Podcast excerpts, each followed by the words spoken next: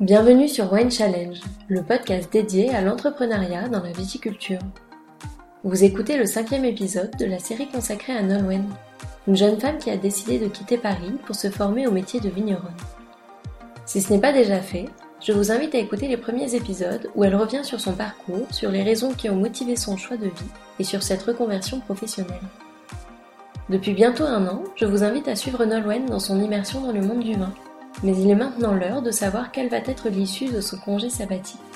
Alors dans cet épisode, elle nous parle de sa décision quant à son choix de poursuivre ou non son chemin dans le milieu viticole. Elle nous en dit plus sur son état d'esprit à cet instant charnière de sa vie professionnelle. Mais avant d'en savoir plus sur le dénouement final de cette belle aventure entrepreneuriale, elle revient sur les deux derniers mois qui se sont écoulés sur le domaine. Elle nous parle des derniers travaux en verre effectués dans le vignoble et de la façon dont elle a appréhendé ces nouveaux gestes printaniers. Et enfin, elle nous parle de sa région vitivinicole et des projets œnotouristiques mis en place, tant sur le domaine de Maltaverne que sur l'ensemble de la région Centre-Val de Loire et de l'aire d'appellation Pouilly-Fumé. Alors sans plus attendre, je vous laisse prendre des nouvelles de Nolwenn et je vous souhaite une très belle écoute.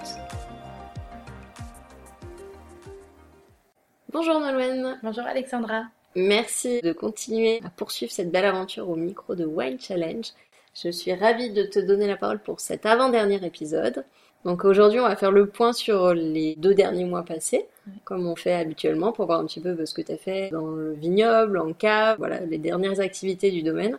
Et aussi, on fera un petit point sur euh, la décision finale que tu vas prendre, mhm. euh, puisque ton année sabbatique se termine fin juillet, et donc tu sais d'ores et déjà ta décision, donc euh, tu vas nous en parler, si tu as décidé de changer de vie ou de retourner à Paris. Donc pour commencer, je vais te laisser la parole pour que tu nous racontes un petit peu ce que tu as fait ces deux derniers mois.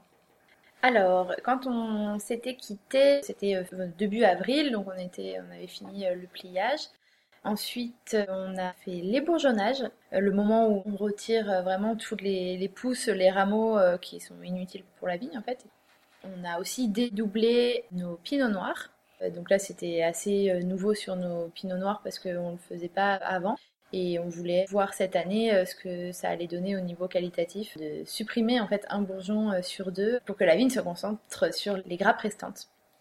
Ça m'a fait un petit peu bizarre on prend soin en fait de tous les petits bourgeons quand ils sont là et quand il y a le gel, on redoute qu'ils se fassent griller par le gel. Et puis une fois qu'ils sont un peu poussés, on dit bon bah allez hop toi, tu t'en vas. Ça fait un petit peu bizarre. Ensuite, c'était une période que j'attendais avec impatience, la repousse de la vigne et le fruit du travail de la taille. C'est une période que j'aime beaucoup parce que c'est toujours hyper agréable quand les beaux jours reviennent ça m'interpelle toujours la, vitesse, la rapidité de pousse de la vigne. je suis extasiée à chaque fois que je reviens chaque matin. Je me dis, elle a encore un visage différent, euh, c'est impressionnant. Voilà, et puis sinon, on a aussi commencé les relevages des fils, donc pour maintenir la végétation comme il se doit. Voilà, c'est des étapes importantes toujours en viti et c'était vraiment intéressant. Et comment tu te sens physiquement par rapport à tous les travaux en verre dans les vignes? Est-ce que tu as pris le rythme depuis euh, le début de cette année sabbatique? Ça y est, tu sens que c'est quelque chose qui est ancré en toi, tu fais même plus attention? Comment ça se Ça devient un peu plus naturel, je change mes chaussures un peu plus rapidement. ça devient plus naturel. Après, c'est toujours difficile physiquement, ça c'est certain.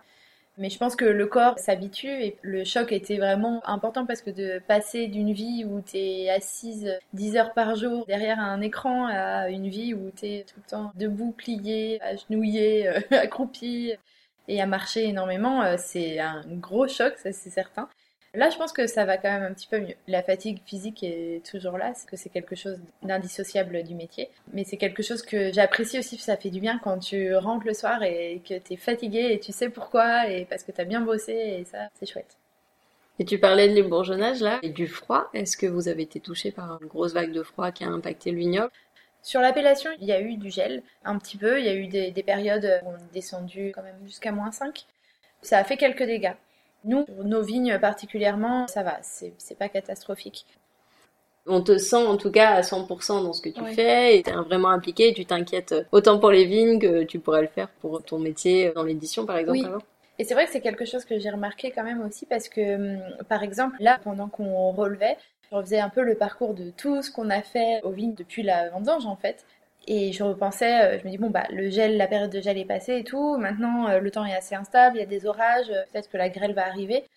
Et j'ai ressenti un peu les premières angoisses en me disant non mais c'est pas possible tout ce qu'on a fait depuis septembre dernier et tout ce qui s'est passé, toute la vie qu'il y a eu dans la vie et tous les travaux qu'on y a fait. Non non non non, si je pouvais faire toutes les danses anti-grêle possibles, je les ferais. Ouais, ça c'est quelque chose vraiment dont j'ai pris conscience. Je me suis dit ah ouais tiens c'est marrant, je suis en train vraiment de m'inquiéter pour ça. Alors que avant je c'était comme pour le gel, hein, j'en avais un petit peu conscience, mais je le vivais pas complètement. Donc euh, ouais, ça me rentre dans les veines vraiment. Et d'ailleurs, tout comme quand on dit que le métier rentre dans les mains, j'utilise de plus en plus de crème pour les mains. tu te rends compte de, ton implication, mais est-ce que par exemple Mathieu euh, le ressent aussi? Bah, il faudrait qu'on lui demande. mais oui, oui, je pense que je suis de plus en plus autonome. Enfin, maintenant, je vais monter à la vigne vraiment toute seule. Lui, s'il a un rendez-vous à côté ou qu'on a un rendez-vous mais qu'on va pas y aller à deux, ça sert à rien, on perdrait du temps. Avant, euh, bon, bah, j'aurais essayé de faire quelque chose un peu plus au bureau pour avancer euh, sans perdre de temps, mais maintenant, je peux monter à la vigne toute seule et sans avoir peur de me dire, bon, là, est-ce que je fais bien? Je me le demande encore forcément, mais j'y vais de, de façon beaucoup plus assurée. Et puis en plus au niveau même de l'équipe, euh, aux vignes aussi, je suis hyper épaulée. Dès que si je sais pas trop, si je suis pas sûre sûre de ce que je fais, je redemande ou on me le dit et ça c'est hyper important aussi de se sentir euh, soutenue. Donc je vois que dans mon apprentissage et dans les gestes que je fais à la vigne, je suis plus sereine et j'avance de plus en plus vite aussi. Donc euh, ça c'est encourageant. Est-ce que tu parles de tout ça avec euh, les clients? Est-ce qu'ils sont au courant que bah, tu débutes dans le métier? Ou est-ce qu'au contraire, ils le ressentent même pas Ils ont l'impression que tu es là depuis toujours? Ça dépend. Ça dépend parce que j'ai pas euh, le physique typique de la vigneronne, clairement pas du tout. Donc quand je reçois les gens au caveau, ils vont pas forcément me poser de questions techniques ou des choses comme ça. Et quand je vais leur parler moi de la vigne ou quoi, ils me regardent un peu genre ah mais en fait euh, elle connaît des trucs. Alors en fait ça dépend vraiment. Il y a tout y en a qui voient que naturellement bon bah euh, je suis celle qui travaille aussi sur l'exploitation, qui connaît le vin parce que j'en parle tout à fait naturellement. Et d'autres qui vont être plus étonnés en disant enfin, est-ce que le vigneron il fait comme ça et tout? Alors je reprends et je dis oui on fait comme ça et tout ah non mais vous travaillez aussi sur l'exploitation dans les vignes et tout?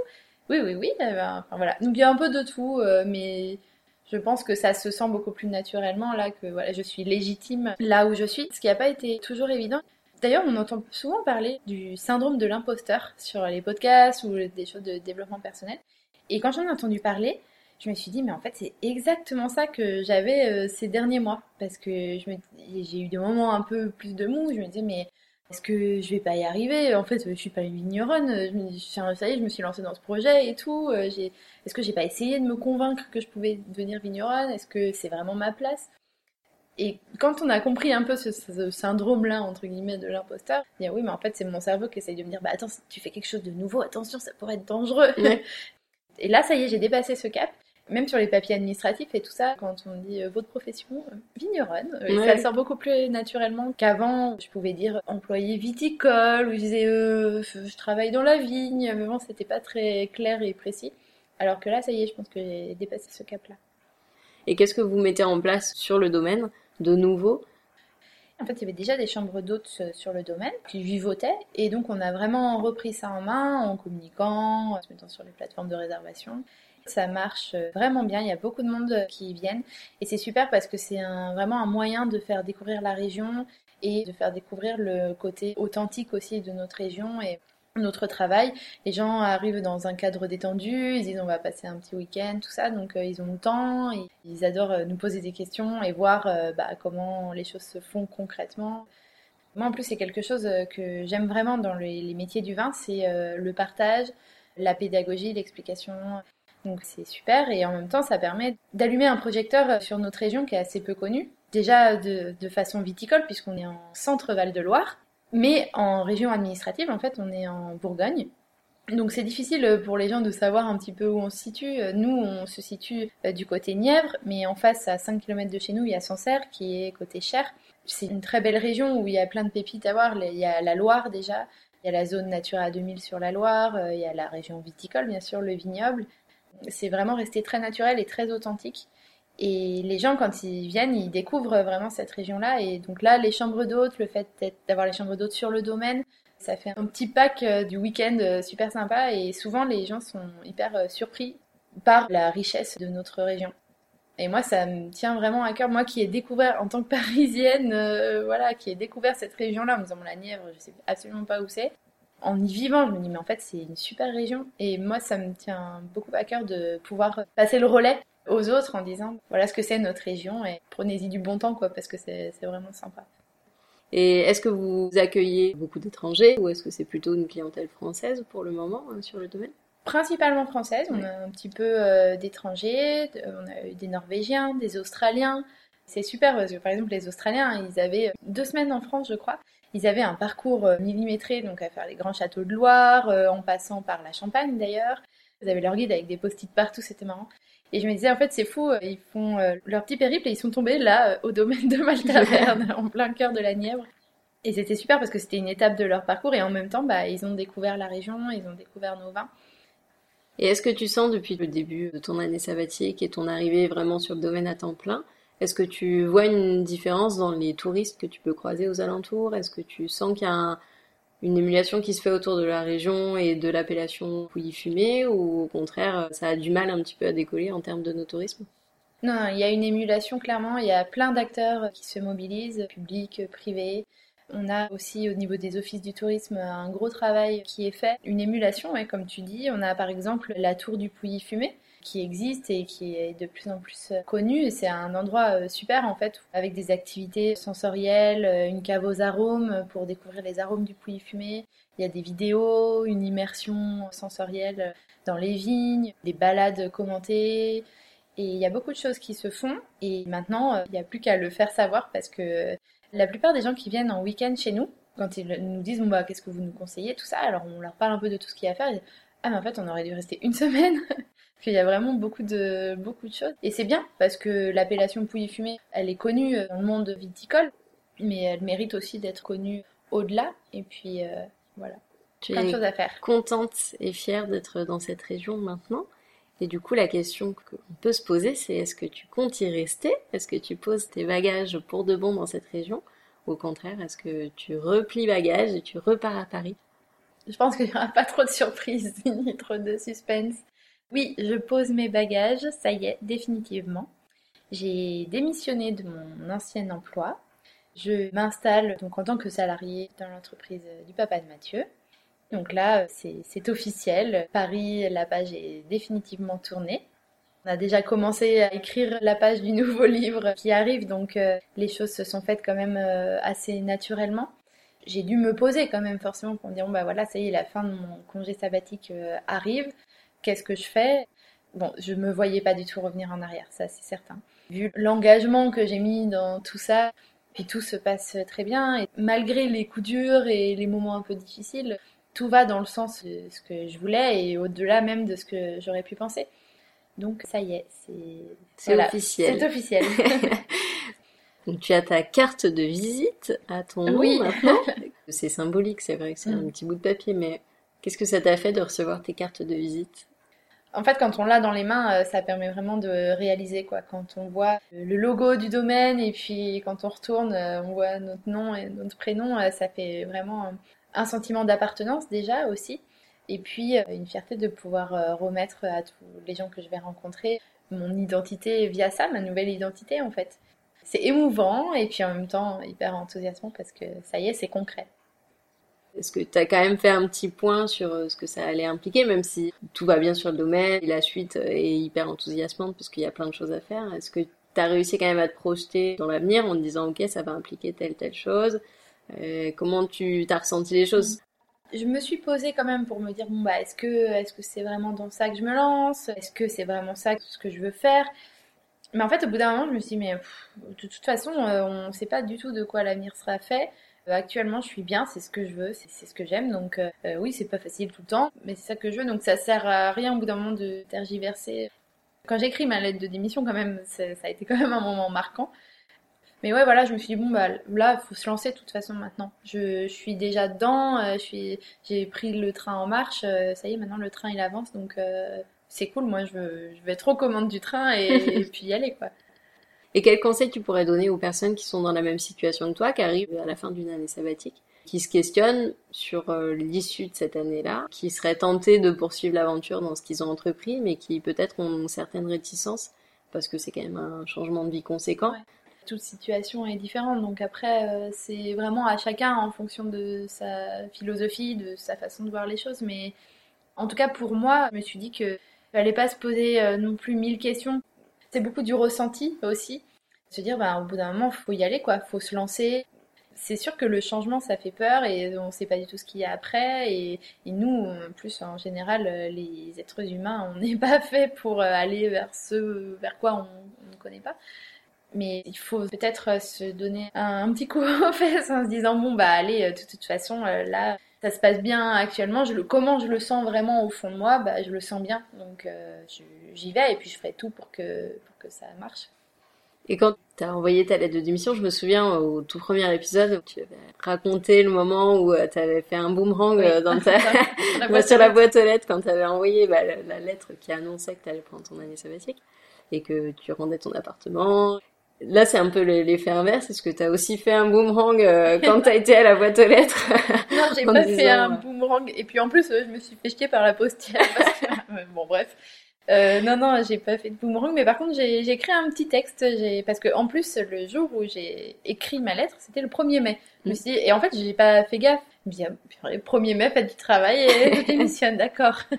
et peut-être, en fait, je me suis dit, peut-être que c'est une jolie image parce que je démissionne d'un job d'un travail au sens où on l'entend travail euh, alimentaire, quoi.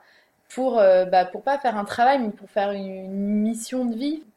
Et je me, je me suis dit, tiens, c'est marrant que ça tombe cette date-là parce que c'est une jolie métaphore en fait.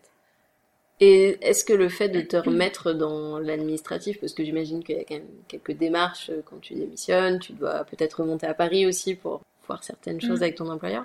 Est-ce que ça t'a fait prendre aussi conscience que ça y est, c'était fini et peut-être euh, si t'es déjà retourné dans tes anciens mm. bureaux, peut-être tu t'es dit ah là c'est la dernière fois que je viens dans ce bureau-là ou euh, est-ce qu'il y a eu des petits des petits moments comme ça où tu te dis ok je quitte vraiment tout ça quoi et où tu prends conscience que ça y est la page se tourne et que tu reviendras plus à Paris mm. ou en tout cas pas pour le travail? Peut-être plus tard mais en tout cas pas dans un horizon euh, voilà dans lequel tu te projettes. Une démission au final il n'y a pas tant d'administratif que ça parce que on t'envoie les documents nécessaires et puis euh, j'ai pas eu besoin de remonter euh, chez mon ancien employeur. Mais avant justement de prendre vraiment ma décision définitive, en remontant par exemple en allant voir des amis sur Paris ou même pour une livraison d'ailleurs, je voyais déjà Paris d'un autre œil et mon autre vie euh, d'une autre façon. Et je pense que la page, elle s'est tournée vraiment tranquillement, petit à petit. Ça n'a pas été un gros revirement. Ça s'est fait vraiment petit à petit. Donc euh, voilà, j'avais déjà entamé un petit peu ces, choses-là. Là, la lettre de démission, ça a été vraiment le point final de la phrase. Et voilà, on écrit une nouvelle phrase. Est-ce que ça te manque, la vie parisienne? C'est vraiment complètement différent. C'est le jour et la nuit et c'est pas du tout euh, les mêmes euh, loisirs, les mêmes moments.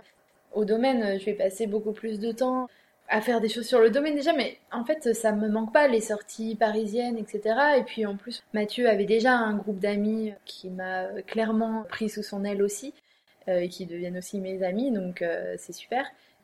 On fait, on fait pas du tout les mêmes choses, on va pas boire un verre euh, comme ça sur un coup de tête ou ni aller au restaurant comme ça, mais par contre, je vais prendre plaisir à aller cueillir les fraises du jardin et faire une tarte aux fraises maison avec les fraises du jardin. Et ça, c'est un kiff, mais ancré en moi. Ça, pour le coup, c'est, euh, ça vaut tous les cinémas, les restos, les bars euh, du monde pour moi.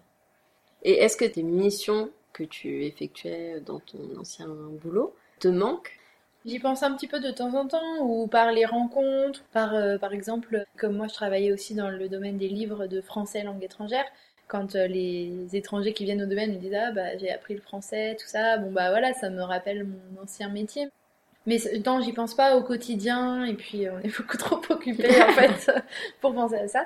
Et non, non, ça y est, je me dis bah voilà, c'est une page qui est tournée, ça fait partie de moi, de mon histoire.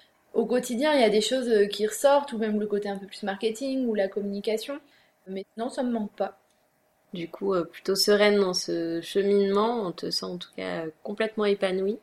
Et euh, c'est agréable d'avoir suivi toutes les étapes de cette transition parce que on se rend bien compte qu'au début, il y avait peu d'assurance, et ce qui est normal, parce que mm. quand tu changes du tout au tout de vie, euh, de plan de carrière, ça peut aussi faire peur, et puis il y a énormément de choses à apprendre.